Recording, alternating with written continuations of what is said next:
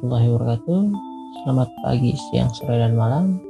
Kembali lagi di podcast Interisme, podcast yang membahas berita-berita terkini tentang Inter Milan yang diambil dari cuit-cuitan lini masa Twitter dan beberapa artikel web portal berita.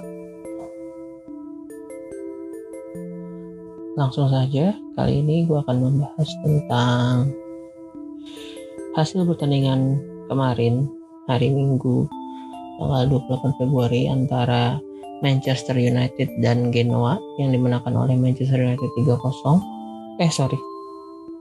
Inter Milan Inter Milan. Sorry sorry. Manchester United. Maksud gua pertandingan Inter Milan versus Genoa yang berakhir dengan skor 3-0 tapi yang mencetak gol ketiga-tiganya mantan pemain MU semua. Gol pertama dicetak oleh Lukaku di detik 32. Gol kedua dicetak oleh Matteo Darmian di menit 69 dan gol ketiga dicetak oleh Alexis Sanchez di menit 77 tapi baru disahkan di menit ke-79. Nah, di pertandingan ini overall Inter main cukup rapi ya uh, shoot on goal ke gawang Genoa cukup banyak. Banyak banget malah. Di sini sih 24 shoot dengan 12 on target sedangkan Genoa cuma 3 shoot dan 2 on target.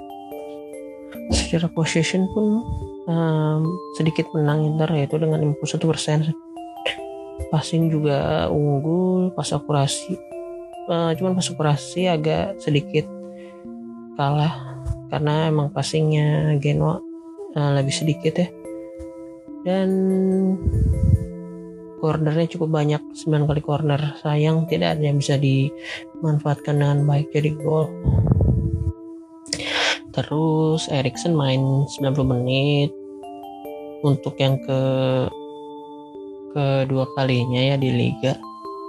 Setelah sebelumnya main 90 menit juga lawan Benevento sayang sampai Jonathan ke 24 ini Erikson belum bisa mencetakkan gol atau assist. Cuman uh, impactnya sih di lapangan udah terlihat ya. Dia udah mulai udah nyaman di posisi DM maupun CM ya. Kemarin sih lebih main ke CM terus setelah Brozovic ditarik di menit di menit 76 oleh Gagliardi ini baru Erikson main di DM lagi di posisi Brozovic lagi. Hmm, di sisi Genoa cukup aneh ya. Kayak nggak mau keluarin seluruh ke ke squad terbaiknya ya. Kayak di di bench ada Chris Domenico Cristito yang nggak main terus Goran Pandev yang baru main di babak kedua Matia Deso yang nggak main juga. Siapa Costa juga nggak main kira akan main. Siapa Costa dan Milan Badel gue kurang tahu mungkin ya emang kondisi mereka kurang fit aja. Atau emang nyiapin buat derby Genoa ya Genoa versus Sampdoria akhir pekan ini. Eh sorry tengah pekan ya. Hari ini main ya, pekan ini mainnya hari Rabu Kamis Jumat kalau nggak salah. Untuk man of the match sudah pasti aku sih menurut gua satu gol satu assist dan gol ketiga yang cetak Alexis Sanchez pun uh, ada andil Lukaku juga. Uh, dan gue senang banget. Alexis Sanchez akhirnya ngegolin lagi. Setelah beberapa pertandingan gak pernah ngegolin. Kalau nggak salah dia ngegolin terakhir tuh di di Giornata ke-9 tahun lalu lawan Sassuolo. Uh, asis dari Lautaro kayaknya. Cuman sekarang berarti statistiknya Alexis Sanchez sudah 3 gol 5 asis not bad lah untuk seorang striker pelapis. Kemarin harusnya bisa dua gol ya.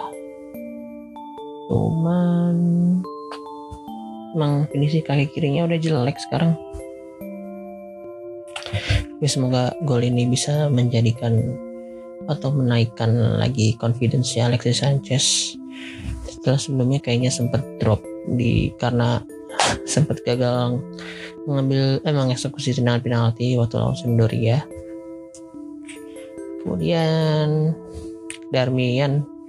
Darmian cetak gol juga ya di selain golnya ya emang Darmian main cukup bagus ya ya berhasil lah menggantikan Hakimi sementara. Maksudnya uh, sayap kanan Inter nggak nggak terlalu mandek.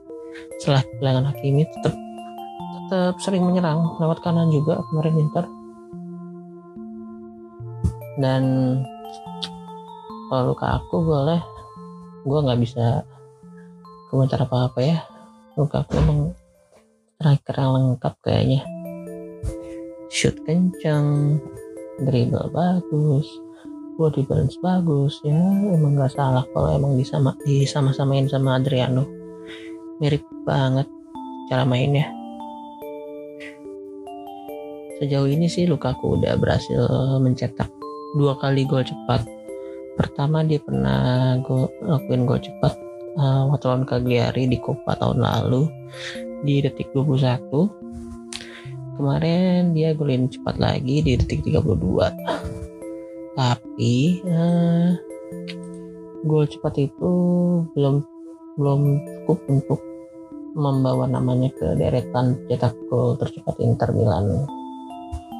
Ternyata ada gol ada tiga orang legenda Inter Milan yang bisa mencetak gol lebih cepat dibandingkan Lukaku. Hmm, di nomor ketiga ada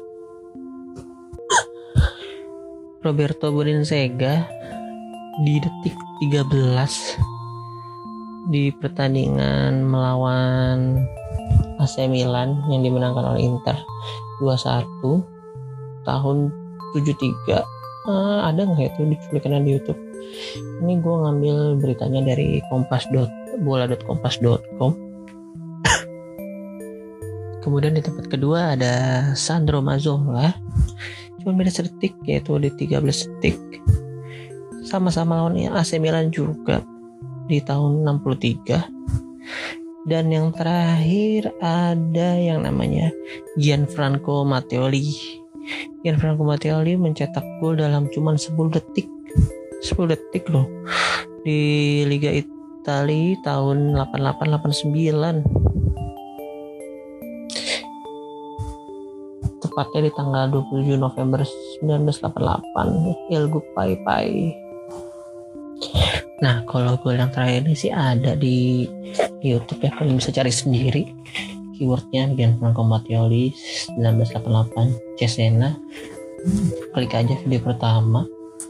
Di situ proses golnya langsung dari uh, diawali dengan kick off oleh pemain Inter Milan langsung dioper ke belakang.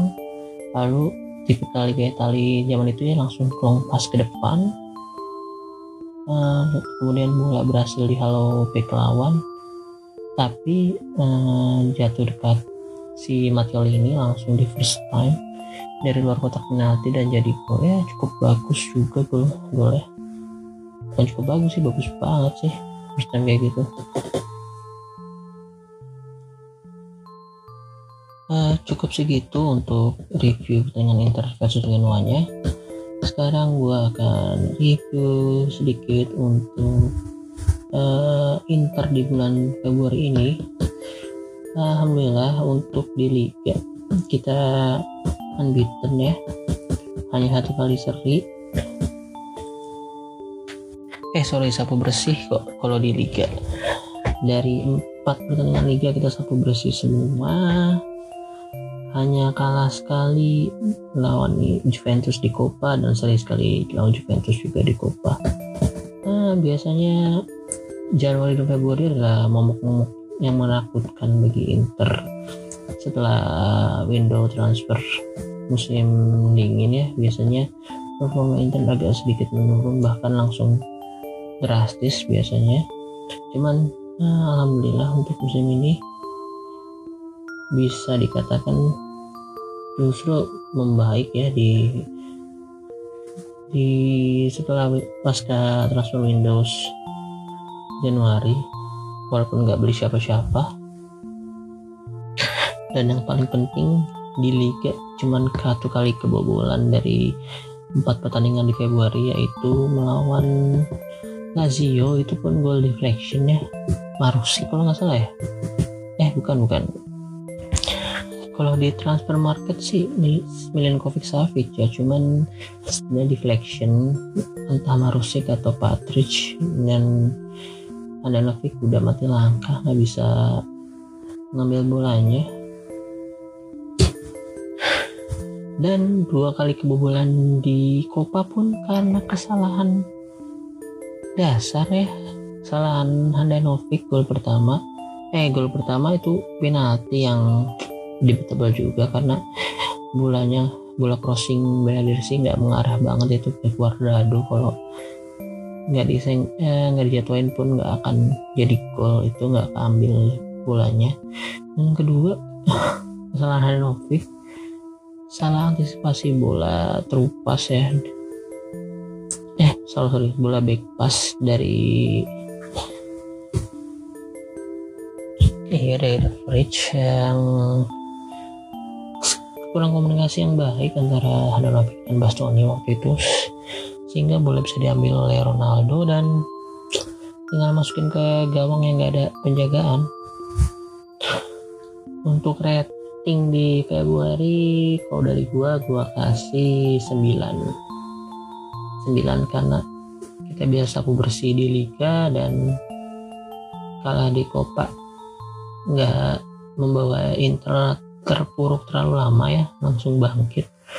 Habis kalah lawan Juve langsung menang lawan Fiorentina. Nah, itu mentalitas yang itu yang nggak di Inter di beberapa tahun terakhir ya. Kalau udah kalah sekali langsung drop penampilannya. Langsung susah cari kemenangan di pertandingan-pertandingan selanjutnya.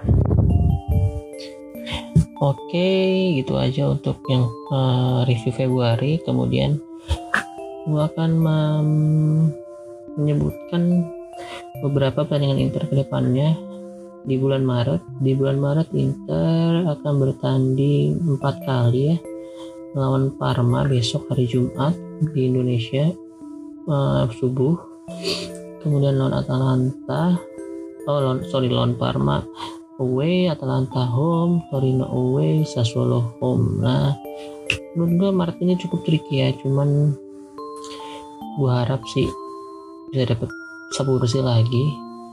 Cuman kalau realistisnya mungkin agak tersendat di Atalanta atau Sassuolo salah satunya yang bisa jadi. Karena menurut gue kalau Parma besok Inter ada misi tertentu ya setelah di pertandingan pertama diacak-acak Gervinho dan skor dua sama dan eh, ada keputusan wasit juga yang nggak mau melihat parah ketika Perisic dihadang oleh back Parma di detik terakhir waktu itu. Nah cukup kurang memuaskan ya dengan Inter pertama lawan Parma season ini. Kemudian lawan Atalanta. Atalanta juga performnya masih stabil ya. Dalam menang dan uh, semi hmm, di Februari kemarin Atalanta cuman ya oh ternyata cuman kalah sekali ya. Itu juga dari Real Madrid. 1-0 doang lagi. Dan seri sekali lawan Torino sisanya menang. Bahkan bisa masuk ke final setelah ngalahin Napoli di Coppa Italia. Tren Atalanta lagi bagus juga. Ya mungkin ya, akan jadi ganjaran Inter mungkin hasilnya akan seri lagi atau ya semoga seri aja nggak nggak menang mereka dari Inter. Ya kalau gue sih maunya menang Inter menang.